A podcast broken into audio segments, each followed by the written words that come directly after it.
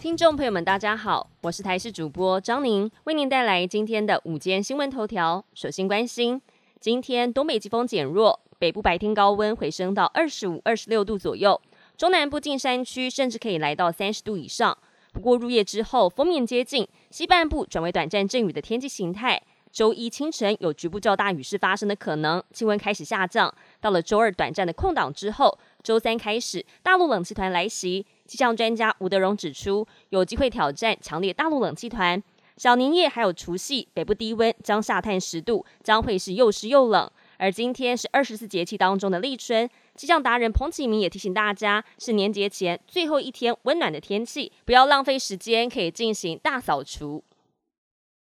台中市爆出了台糖安心屯梅花肉片遭检出禁用的瘦肉精西布特罗。台大兽医系名誉教授赖秀穗在今天表示。西布特罗的毒性比莱克多巴胺还要高上近千倍，是禁止使用在食用动物身上的。而这批被验出瘦肉精的猪肉来自嘉义县水上乡南靖畜殖场，防检署已经裁剪送到屏东市中央畜产会化验，结果全是阴性。由于台糖在嘉义共有五个养殖场，防检署将一并扩大检验，台糖也已经要求复验，结果最慢十四天之后就会揭晓。春节快要到了，很多人会进行年度大扫除，但是使用的清洁剂要小心。有民众日前把漂白水和清洁剂混合使用，出现了氯中毒的情况，被紧急送医。医生指出，消毒水或漂白水当中的氯具有强氧化力，可以消灭大肠杆菌、肠病毒等环境当中常见的细菌，但是会跟清洁剂当中的盐酸或是阿莫尼亚成分发生化学反应，产生氯气或是氯胺等有毒气体。浓度低的时候，会刺激眼睛黏膜，还有呼吸道黏膜，产生红肿、热透等症状；浓度高时，可能引发气喘、肺炎或是呼吸衰竭，严重的话还有可能致命。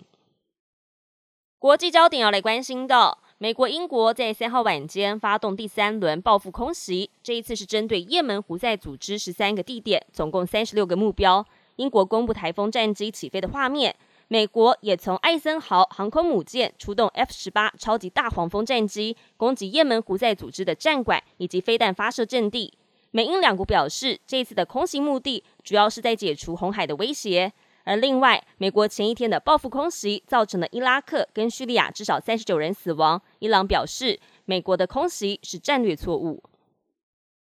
智利中部最近遭到了森林大火的侵袭，智利总统波利奇表示。大火造成了当地至少四十六人死亡。位在智利中部的比尼亚德尔玛是重灾区，城市上空弥漫着浓烟，当地已经有两百多名居民目前下落不明。智利内政部长托哈表示，这一次的森林大火面积比去年发生的火灾面积小，目前火势还是迅速的蔓延当中，全国有超过四万三千公顷的土地受到火灾影响。本节新闻由台视新闻制作，感谢您的收听。更多新闻内容，请持续锁定台视新闻与台视 YouTube 频道。